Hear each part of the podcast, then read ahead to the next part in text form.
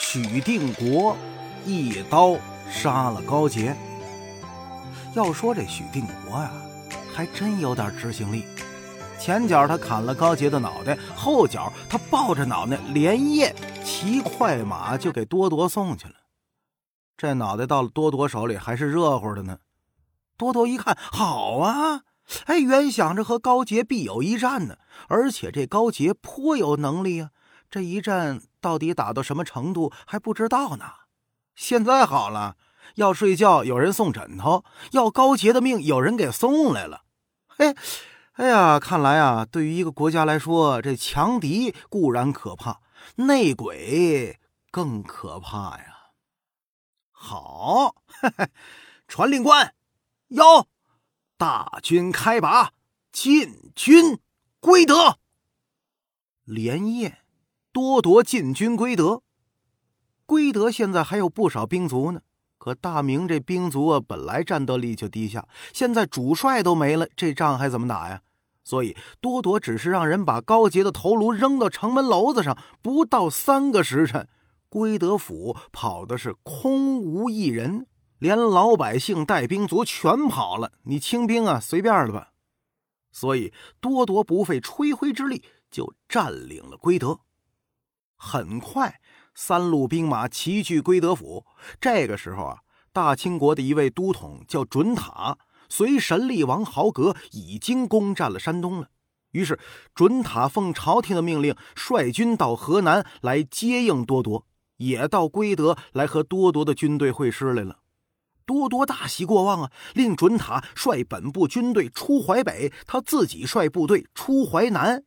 这准塔刚率大军到了徐州，徐州的守将李成栋就起降了。准塔得了徐州之后啊，转而进攻宿迁。宿迁总兵刘泽清率步兵四万，船千余只，夹着淮河与敌人展开了大战。远了用炮打，近了用弓箭，冲到近前呢，还有步兵轮着刀等你呢。哎，咱们这么说吧，刘泽清这仗打得漂亮。大清的军队啊，到这儿可以说是寸步难行。不过呢，这刘泽清啊也有毛病，他有一外号叫“保了横”，哎，什么意思呀？要是打仗不这么顺利啊，哎，这刘泽清呢就能想出无数的巧招妙招来对付敌人。那一旦打了胜仗啊，刘泽清呢就找不着北了。他一看清兵不堪一击，不由得哈哈大笑啊！哈哈哈哈哈！啊，都说这清兵厉害，李自成邪乎。哼，我看呐，那是没碰着我。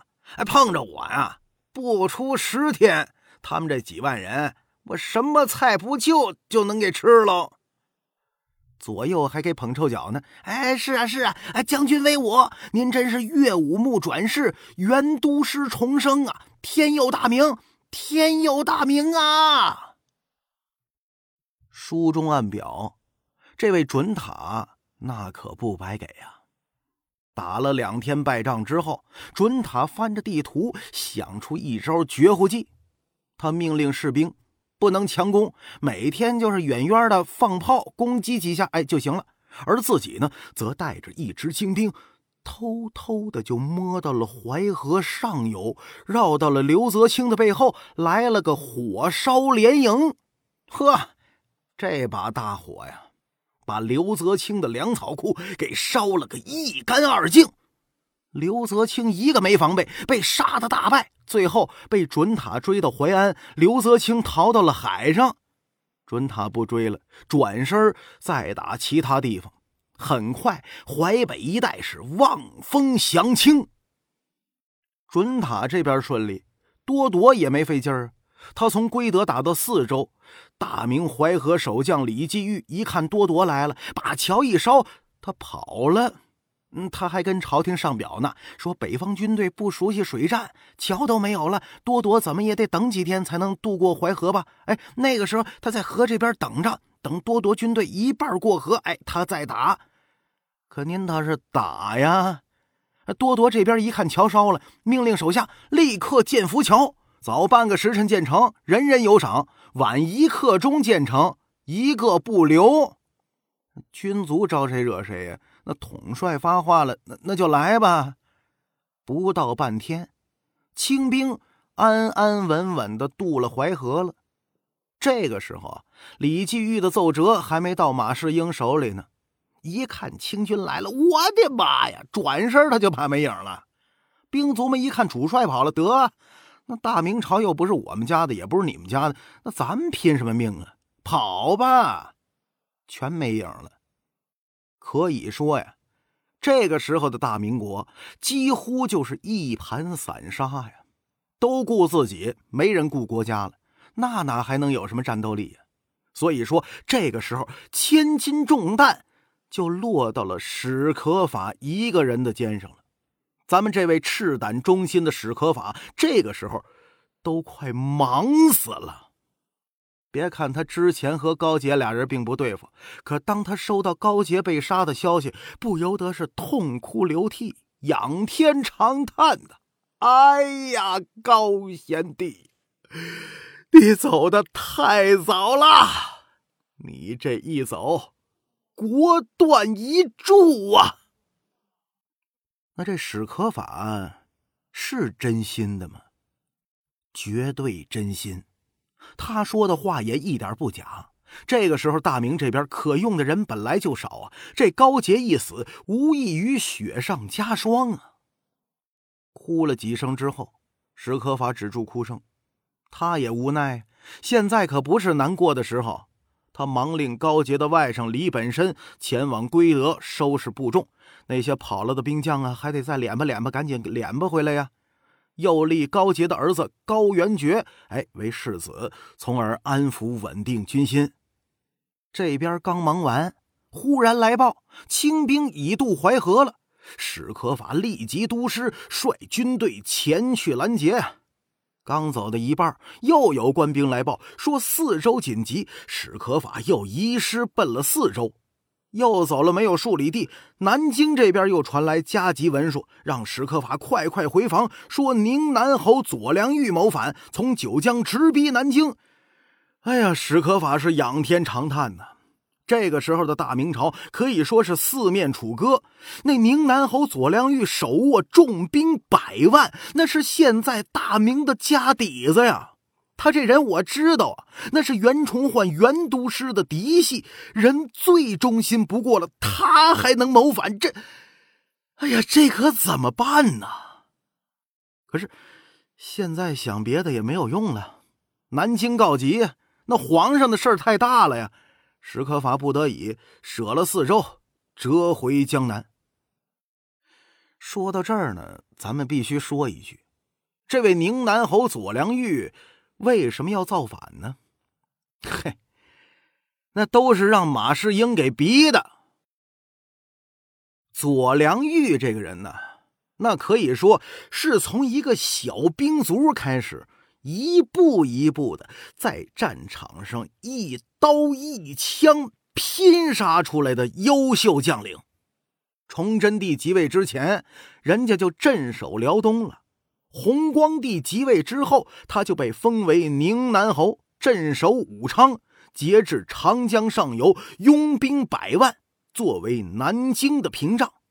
咱可以这么说啊，别看老头子现在岁数大了，身体也不好，可是只要有他在，什么李自成、张献忠、多尔衮呢，想要攻入南京，势比登天。可不怕没好事就怕没好人呢。大民国末年，倒霉就倒霉在这“党争”这二字上了。马士英现在是阁老，哎，他就觉得所有人必须得听他的。他以前福保朱由崧登基的时候，东林党不是有反对意见吗？哎，那现在史可法镇守扬州了，那他可就有机会对付东林党人了。这小人一旦当了大官啊，那使的招都损透了呀。有几回。左良玉实在看不下去了，在朝堂之上呢，哎，就申辩几句，哎，就跟马士英闹了个半红脸儿。嘿，这小心眼的马士英就把这左良玉给记恨上了。好你个左老头啊，你不跟我一条心是吧？那咱们就是冤家对头。我给他们使那些招啊，我也给你来一份。这左良玉这人最重名节，为了国家，他不愿意和马世英一样的。可马世英呢？哎，欺负起人类没够。哎，三天两头给你找点事儿，不但找左良玉的事儿，和左良玉有关的所有将领的事儿他都找。今天说你不按时开会了，哎，明天说你交文件不积极了，哎，反正是针头线脑的全能找的事儿。而且只要找到点事儿，哎，就扣军饷啊，罚军俸啊。凡是该给的钱、该办的事儿，一概不干。终于，左良玉实在是忍不了了，索性以清君侧为名，引兵东下，准备来个兵谏。这左良玉一伸手，那可不来虚的。他一天之内从汉口到齐州、列州三百多里，这长江面上那全是他的船了。三百多里地，连兵带船往这一放，就问你马世英这小子，你害怕不害怕？马世英这孙子，反正就会搞点政治手腕。他一看左良玉这样的，吓得大惊失色呀。他一面命阮德成等人率兵到长江之上会同黄德公，赶紧防堵；一面又飞召史可法、刘良佐等人回兵救援呢。史可法这边忙得都快疯了，这马世英啊还给找事儿呢。史可法明知道事情就出在马世英的头上，那也没办法，赶紧回师救援吧。可是刚到了燕子矶，事情又变了。南京的差官传来谕旨，说黄德公已破左良玉，令史可法速回扬州镇守。这怎么回事啊？那左良玉不是挺能打的吗？怎么被黄德公给打败了呢？书中暗表，根本就没打这仗。这左良玉啊！虽然是陈兵长江，但胸中的闷气实在是无处排遣他能真跟朝廷玩命吗？不能啊！所以他打下九江之后，看着南京的方向，想到了曾经的都师袁崇焕，又想到了自己如今的境地，不由得是悲从中来呀。自古忠臣没好命，奸佞小人得长生啊！啊！现在的大明朝，我为他拼命成这样，到头来我倒成了反叛了。左良玉想到这儿，不由得惨呼一声：“哎，我对不起袁都师啊！”怎么了？老头子气吐血了。呵，这一吐血还停不住了，一连吐了好几升血。最终在当天晚上，左良义活生生的被气死在船上。当然了，这些细情史可法可没时间了解啊。他现在啊，就跟那磨盘芯似的，不停的来回转呢。他收到左良玉战败的消息，立即开拔，马不停蹄。等再回来支援四周，探报四周早已落入清廷之手。史可法没有办法，只能再回扬州镇守。谁知这个时候，扬州已然是危险了。清兵已经从天长、六合两地长驱而来，距扬州城只有三十里地了。而且这个时候的扬州守兵逃跑一多半了，等到史可法入城，城中已经是无兵可守。史可法立即派人骑快马到各镇总兵处求援呢。结果呢，只有最远的一镇总兵刘兆基从白洋河带兵来了，而且又带了一个坏消息：那总兵刘泽清啊，就是跑海上那位。马世英的狗腿子已经偷偷的降清军了。史可法闻听此言，是仰天长叹：“完了，大明真的要完了呀！如今之计，没有办法，只能是死守扬州，挺一天算一天吧。当天晚上，史可法就命令军卒多准备灰瓶炮子、滚木雷石，城墙上支起铁锅，多备热油啊，并动员扬州城的百姓共同抵御外敌。俗话说得好，将有必死之心，兵无贪生之念。这老百姓们也都表示没问题，跟史都师同生共死，共抗清军。安顿好了这一切，已经到了早晨了。结果又来事儿了。降将李世春奉多铎的命令入城劝降史可法。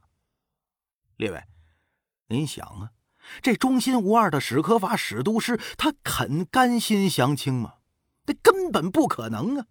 所以李世春刚进城门就被史可法给堵这儿了，还没等开口说话呢，史可法把眼睛一瞪：“哼，李世春，滚！你算个什么东西？你今天来我这儿是什么目的？我知道，你回去告诉多铎，有我史可法三寸气在，谁也动不了大明分毫。左右，开弓！”放箭！一顿撅，把李世春给撅回来了。跑出老远之后啊，李世春回头看着扬州城，心说：“嘿，这多好啊！我就说我不来嘛，那多多非让我来，这回来了怎么样啊？”哎呀，这史可法呀，真可谓是忠心无二啊！我跟人家。我比不了啊！说话我都臊得慌。得了，我回去复命去吧。李世春走后，史可法急令总兵李熙凤为监军，副使高奇凤在城外扎营，作为支援。自己这边连口水都顾不上喝，就带着刘兆基登城巡查。这清兵来的是真快！按照现在的钟点说，巡查不到两个小时，耳轮中就听到“叨叨叨，咕叨叨叨叨”，清兵如江潮海浪一般就奔涌而来呀！杀呀，冲啊，抓住史可法，推倒大明国呀！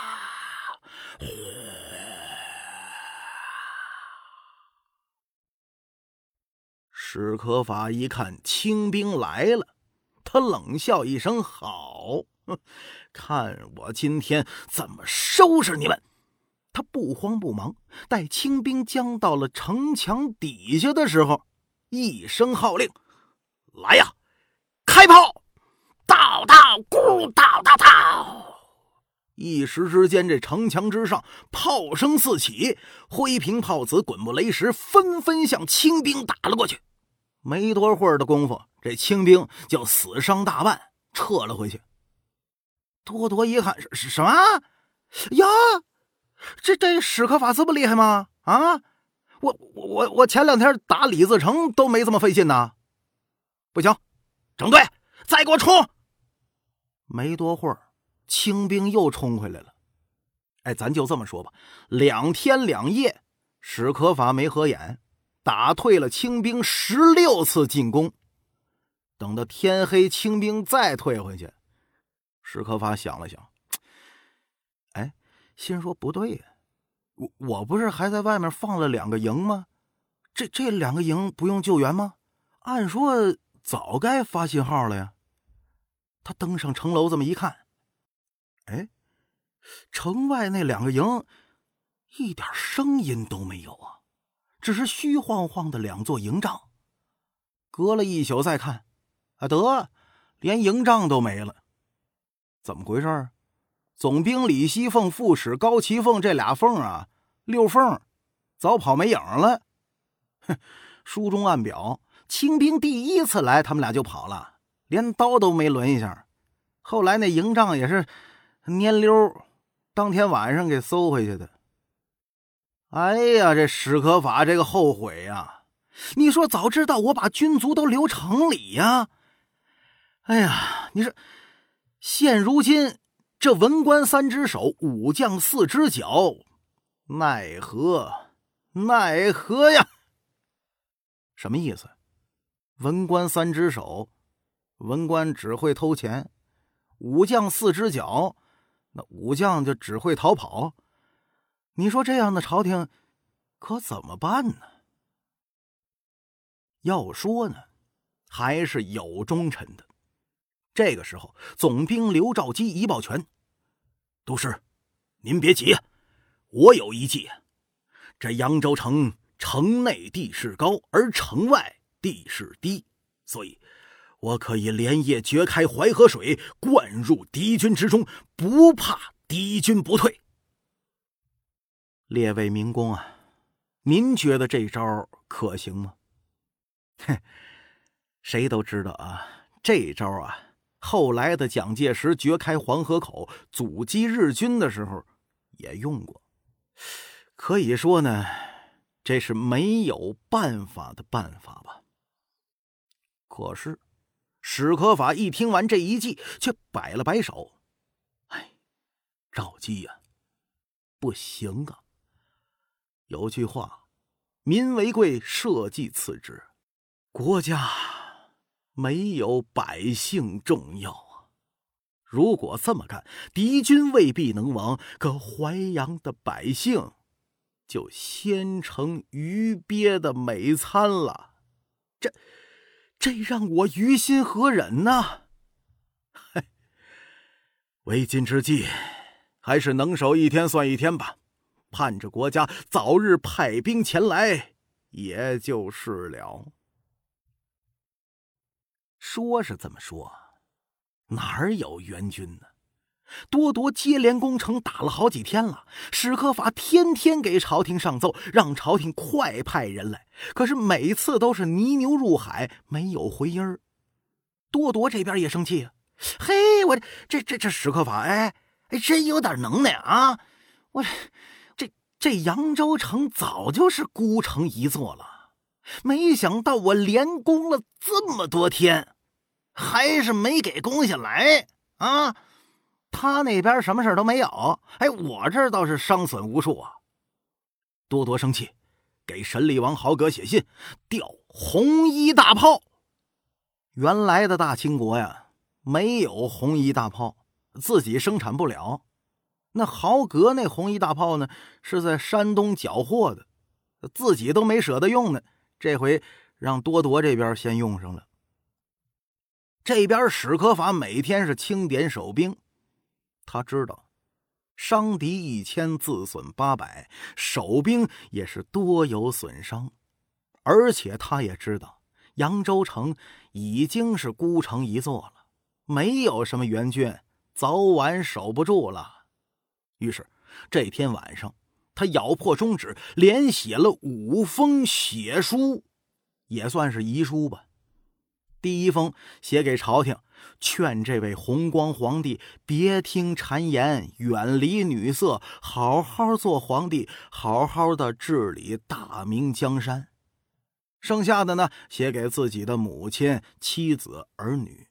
信里。一句家里的事儿都没提，只说了我死之后当葬于我大明太祖高皇帝朱元璋的陵墓一侧。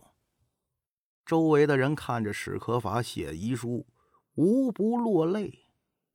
写完了，史可法把信交给副将史德威，令他出城送信，也算是给他留条命吧。话说扬州城。在史可法的率领下，守到了第七天。到了第七天的头上，这城内的炮弹雷石已经是所剩无几了。史可法正在着急呢，忽然就听得炮声突发呀，叨叨咕噜，叨叨叨，砰哗，大地都震了三震。怎么了？清廷这边两门红衣大炮到了，多铎命令立即两门红衣大炮对准扬州城的城墙，给我轰啊！您想啊，那两门红衣大炮对一个点儿轰，那还好得了吗？最后扬州城的城墙硬是被炮弹给轰塌了，清兵就是顺着垛口给冲进来了。史可法一见，心里一叹：完了，就算我史可法忠心贯日，也是无法可施啊。这个时候说不了别的了，只好拼命和清兵血斗。扬州城的老百姓也起来了，拿着菜刀、扁担和清军展开巷战。两方又是激战了许久，这扬州城内外是尸骨如山。多铎也快疯了，冲！给我冲！我就不信就这样还打不下扬州城。于是。无数的清兵踩着尸体入城，总兵刘兆基拿着宝剑率兵和清军巷战，毫不畏惧，是十分英勇。可是有一节，这刘兆基能耐再大，他是个人呢，他不是神仙，不是妖怪，宝剑都砍卷刃了。开始是砍，后来就是捅，再后来呢，就只能是扔了宝剑，抢兵刃杀敌。最终，实在是抡不动宝剑，也抡不动刀了，被清兵乱枪捅成了蜂窝。史可法一看刘兆基阵亡了，不由得心似油烹。他一看，完了，这回说什么也守不住了。于是史可法一横宝剑：“赵基，兄弟啊，你阴魂别散，哥哥。”追你来了！一晃手腕，他就要自刎。他身边的参将刘有福一看，哟，这史都师要自刎，那哪行啊？大明国就这么一个好人了，不行！关键时候，刘有福是一伸手，就把宝剑刃儿给抓住了，那血噗就喷出来了，直接就喷到史可法一脸。史可法一愣神儿，刘有福一使劲，噌！